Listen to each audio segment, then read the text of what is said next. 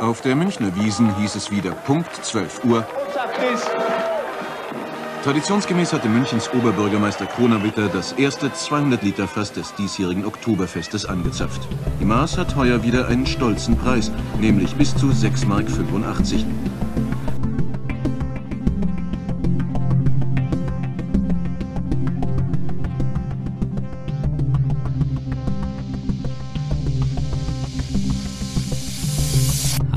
Und herzlich willkommen. Ich bin der Michael und ich begrüße euch ganz herzlich zur zweiten Folge von 7x70, einem Podcast der Gemeinde Christi in München.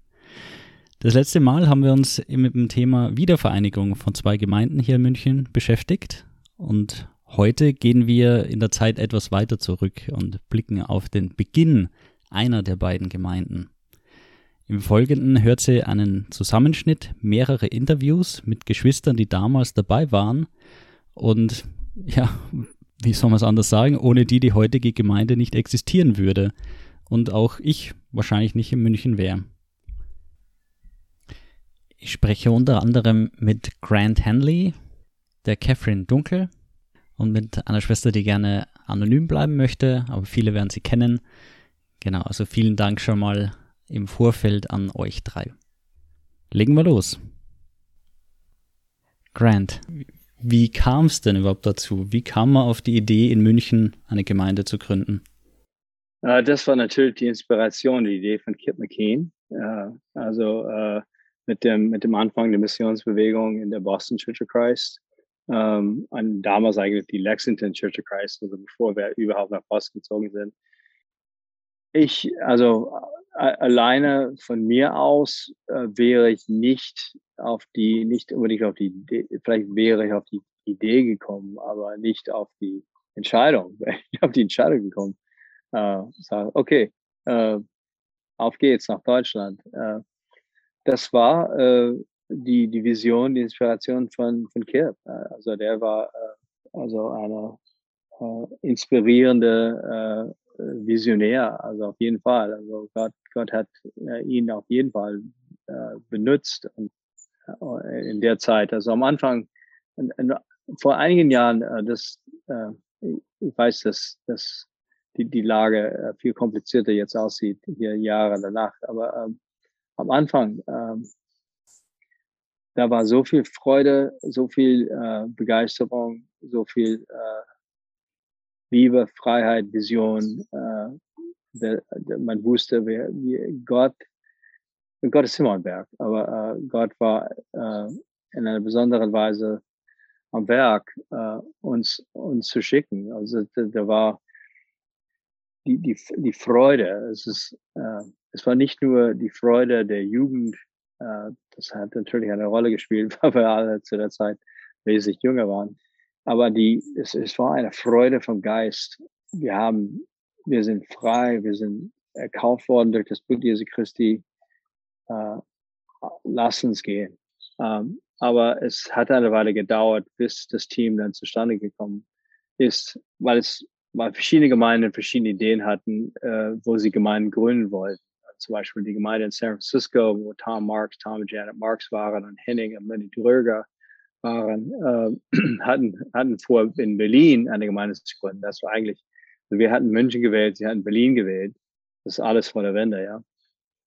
Und äh, dann äh, gab es Gespräche und äh, Diskussionen und Entscheidungen, okay, äh, wir arbeiten zusammen, äh, es gibt äh, ein Team, äh, das Team geht zuerst nach München und äh, so, so, so war es. So, das, das ist eine allgemeine äh, Beschreibung äh, einer komplizierteren und äh, faszinierenden äh, Entwicklung zwischen 1981 und 1988. Als dann 1988 eigentlich klar war, wer alles auf das Team mitgeht, gab es ja eine Vorbereitungszeit von wenigen Monaten in Boston dann für alle. Wie kann man sich denn diese Vorbereitung da vorstellen? Es es war eigentlich, äh, das Training war äh, da in der Gemeinde selbst in Boston. Wir hatten so gut wie gar keine kulturelle Vorbereitung. Ähm, also ähm, theologische Vorbereitung schon. Äh, praktische Vorbereitung, das auf jeden Fall. Äh, sprachliche Vorbereitung sehr wenig. Äh, Im Nachhinein, wenn ich, wenn ich zurückschaue, äh, es, es gibt so viele Indizien, äh, reichliche Indizien, dass es, dass Gottes Hand an der, am, am, am Werk war. mal dabei bedingt, was, was man am Anfang gemacht hat. Catherine, du warst ja zum Beispiel auf dem Team dabei. Wurde da dann auch ein bisschen drauf geschaut, wer da in dem Team ist? Dass man jemanden hat, der darauf achtet, okay, wie ist da so die Gruppendynamik? Hat man darauf geachtet? Gut, ich habe ein paar, die sehr extrovertiert sind, ein paar sehr introvertiert, ein paar ruhigere, ein paar lautere Personen oder war das noch nicht so im Fokus? Ich würde sagen, das war nicht im Fokus. Ich würde sagen, es war eher so, dass alle stabil waren ähm, von ihrer äh, geistig gesehen und nicht junge Christen. Also und bei den Brüdern, alle drei ledige Brüder könnten ein bisschen Deutsch sprechen. Also die hatten, die waren jeweils äh, entweder eine Zeit lang als Austauschschule in Deutschland gewesen oder an der Uni. Das war Chris, ähm, Jay und äh, Richard. Und daher hatten sie schon eine, eine Interesse und einen Hintergrund und was ihre Beweggründe waren damals. Aber ich glaube, das war auch die Zeitgeist, diesen Abend, nicht Abenteuer, aber ein Abenteuer für Gott und der, der Wunsch, wirklich Menschen zu helfen, Christ zu werden und zu wissen, ähm, das war so ein Zeitpunkt, wo man angefangen hat, äh, jeden Tag jemanden einzuladen. Und, und wie kann ich mir das jetzt vorstellen? Ihr habt da die Zeit miteinander und dann irgendwann steigt man zusammen in den Flieger und fliegt nach München. Ja, wir sind, ich glaube, am 8. September, will ich mal sagen, dass wir alle im Flugzeug gestiegen sind. Ich habe meine eigene Flug gehabt und die anderen sind alle in einen anderen Flug. So ich landete da zuerst und saß da an dem Münchner Flughafen am Riem und kamen die anderen an und wir äh, fast das Erste, was wir gemacht haben, ist nach Olympischer Park ähm, gefahren und dann oben auf, du musst eine Fernsehturm oder eine hohe Turm und um einfach eine Vision äh, für die Stadt zu bekommen. Und das war, glaube ich, auch Randy auch ganz äh, wichtig, dass wir auch einfach so was Gemeinsames alle machen am Anfang. Das Hinkommen war aber bei weitem nicht so einfach für jeden, wie Catherine das gerade geschildert hat. Hören wir mal in das folgende Beispiel rein.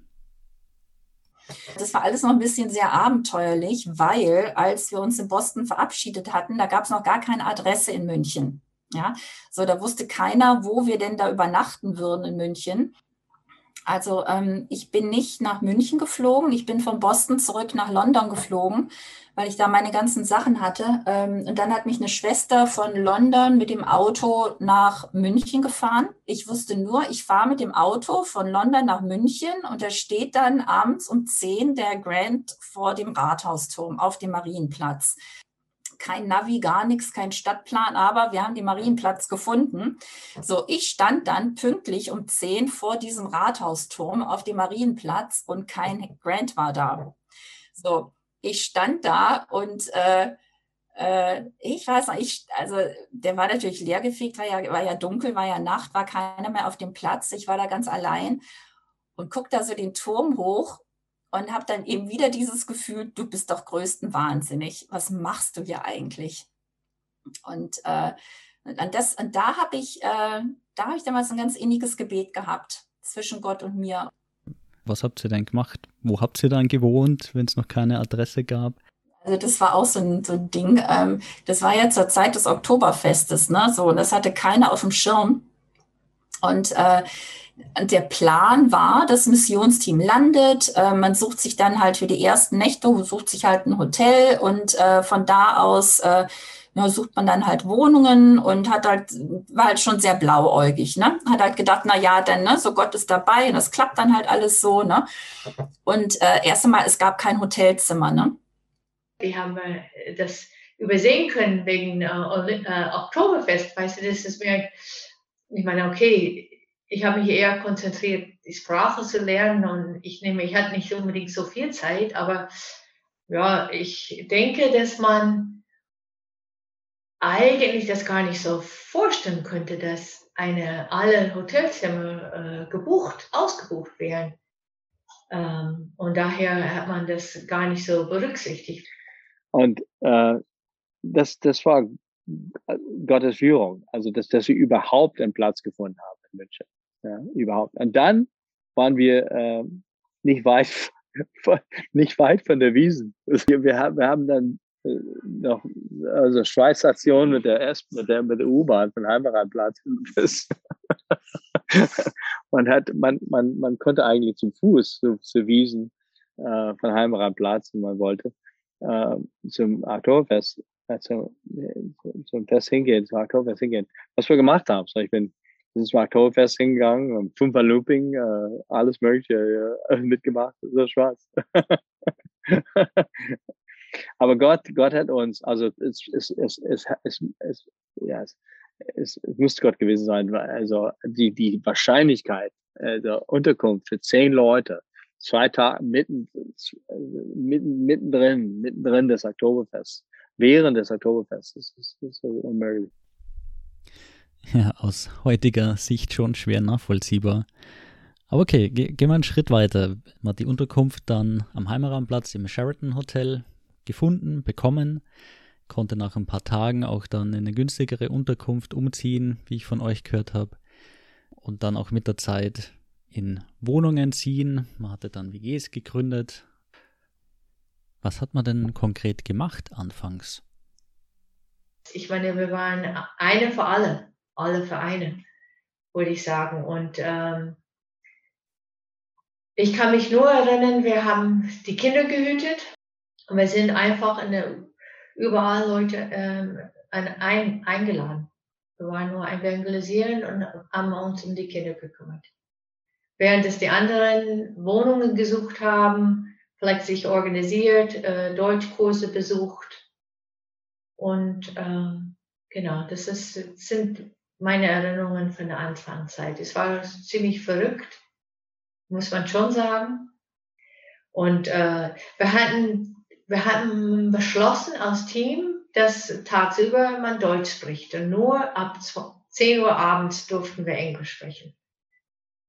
Oh, das war krass. Also ich habe gewusst, ich muss hm, ich ähm, musste bereit sein, alles zu machen, wenn das mein Traum ist, ins Ausland und wenn man die Sprache nicht spricht. Aber ich würde sagen, es war einfach, man hat, äh, weißt du, wenn du frisch anfängst und keine Verbindung hast und nichts, ich meine, das war alles, war die Mission und die Gemeinde. Also ist mein Hund, ist es, ich, für mich war es, du kannst einfach sagen, wie so diesen Begriff ähm, alles auf eine Karte setzen, auf, äh, auf Deutsch, aber auf Englisch finde ich, es hört sich besser an, also all in.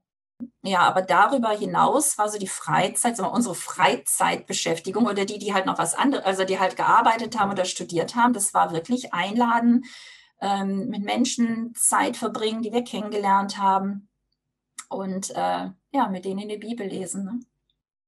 ist es nicht, dass wir nicht organisiert waren. Es ist einfach, ähm, da war so viel Energie und Glaube. Das, das, die Türen wurden aufgemacht, Leute haben uns kontaktiert. Äh, ähm, es, ist, es, äh, ja, es gab die, die Missionskonferenzen, Leute kamen zusammen, äh, es, es, gab Gelegenheiten für Präsentationen über die Gemeindegründung, aber das war eine, eine äh, sehr inspirierende, von, von Gott, von Gottes Geist motivierte äh, äh, Be Beleb Belebung der Missionsarbeit in, in der Gemeinde Christi. Also, äh, das auf jeden Fall. Äh, am Anfang, das, also, es hat so viel Spaß gemacht. Also nicht, dass wir es alles problemlos oder reibungslos über die Bühne gelaufen ist. Das ist auf gar keinen Fall. Es gab Schwierigkeiten und Probleme und so weiter und so fort. Aber die, äh, die, das Gefühl, dass, okay, wir sind hier zu missionieren, wir sind hier im Auftrag äh, Gottes. Also äh, äh, das war das war toll. Also es war äh, wir waren wir waren wir waren wirklich äh, ein Team. Äh. Und äh, weil das Thema derzeit auch zumindest in München ein bisschen mehr wieder aufkommt, äh, dass äh, in verschiedenen Städten wieder Gemeinden gegründet werden sollen. Also das, die Idee kommt wieder stärker äh, rüber zumindest. Was würdest du denn jemandem raten, der heutzutage sich entscheidet, auf ein Missionsteam zu gehen, in egal welche Stadt? Was ich da raten würde, ist, ähm, dass es wirklich will und dass es nicht macht, weil es cool ist, sondern weil äh, dann ist eine Belastung für das Team. Ähm, also wenn aufs Missionsteam gehen, dann weil man wirklich Missionteam sein möchte. Ne? So, das ist das Missionsteam besteht aus jedem Einzelnen, der Missionsteam sein möchte. Ja, und äh, äh, und das, das verlangt Opfer ab. Ne? Das ist also ähm, das, äh, ne, das bedeutet eben ne, so viel ja, einfach nach außen, wirklich nach außen gehen, jetzt in welcher Form man das auch immer gestalten möchte. Ne? Aber ähm, äh, das, ähm, sich selbst hinterfragen, wie könnte ich denn eine Unterstützung sein für ein Team? Was kann ich denn dazu beitragen, dass da ein Missionsteam erfolgreich ist? Ne? Und da nochmal wirklich in sich zu schauen und nochmal in sich zu gehen. Ne? So, was ist denn der Mehrwert, wenn ich dabei bin? Ich würde sagen, eins ist, es ist eine super Erfahrung. Die sollen sich wirklich schon äh, stark ähm, ihre Motivation hinterfragen, dass sie wirklich äh, ähm, wirklich das aus äh, Liebe zu Gott machen und dass es egal ist, wie viele Menschen äh, Christ werden oder nicht. Dass wir wirklich das machen, um äh, Gott zu verherrlichen und den Menschen äh, möglich die Botschaft Christi äh, zu verbreiten. Die Gemeinden, die verändern sich ja, nicht nur von der Altersstruktur. Und jetzt in München zumindest ist die Gemeinde schon lange nicht mehr bekannt für ihre aktive missionarische Tätigkeit. Wie siehst du das denn heute? Ich weiß nicht, ob das allen so geht, aber als meine Kinder Teenager geworden sind, ne, das war dann, Teenager gucken ja mit Argusaugen, ne? So wie authentisch ist das wirklich, was die da so alles erzählen, was die da so alles glauben, ne? Also das ist dann, ne, wo Gott mir auch nochmal gesagt hat, also hier, du kannst nicht erzählen, wie toll alles war, ne, 1985, 88, ne, nicht die alten Geschichten, ne, nicht die alten Kamellen, ähm, die wollen, dass du das jetzt lebst. Ne? Du kannst nicht äh, da irgendwas predigen und, und selbst verwerflich sein. Und äh, und dass sie halt jetzt eine Mama sehen, die jetzt tauft. Ne? Jetzt eine Mama sieht und nicht eine Mutter, die halt irgendwann mal getauft hat, ne? so, sondern dass sie eine Mama sieht, also dass ich da auch eine Inspiration bin, auch für meine Kinder, ne? Und ein Vorbild auch in der Hinsicht im Glauben. Damit sind wir dann auch wirklich im Heute angekommen. Die letzte Frage bezieht sich dann auch auf das Hier und Jetzt. Dieses ganze Thema kultureller Unterschied. Jetzt sind ja neun Amerikaner dabei gewesen und neun, die in irgendeiner Form deutschen Background hatten. Was würdest du denn heute jemandem in Deutschland, der in Deutschland Christ ist, an Rat weitergeben? Die deutsche Kultur, die, die Deutschland, äh, Österreich, Schweiz, der, der deutschsprachige Raum, was sie, was sie uns gegeben haben, wenn man auf das 16. Jahrhundert zurückschaut, wenn man die, die Gabe, die, die Befreiung des Evangeliums vom Pharisäertum und von vielen Verdrehungen des Evangeliums. Das, das ist im deutschsprachigen Raum geschehen. Danke für die Gelegenheit, das euch zurückzugeben, was ihr uns durch die Reformation, durch, durch diese geschichtlichen Prozesse uns gegeben hast, durch die Prediger, die zu uns gekommen sind. Jetzt seid ihr dran. Es gibt Leute in den Nachbarschaften, in, in Europa, äh, wenn man die, die säkularisierte Mentalität, die überall vorherrscht, predige das Wort, sei mutig, Gott, Gott ist mit euch, äh, sei mutig und predige und liebe und lebe das äh, als Vorbild für den anderen Leuten. Mit dieser Ermutigung sind wir dann auch am Ende der heutigen Folge. Ein großes Dankeschön an alle Interviewpartner, äh, die uns Einblicke in die Zeit der 80er Jahre gegeben haben und natürlich an alle anderen Beteiligten, die bei dieser Folge mitgewirkt haben. Danke dafür. Falls ihr jetzt noch in Kontakt treten möchtet mit uns, schaut auf unserer Homepage vorbei unter gcmuck.de. Abonniert auch gern den Podcast für weitere Folgen und bis zum nächsten Mal bei 7x70.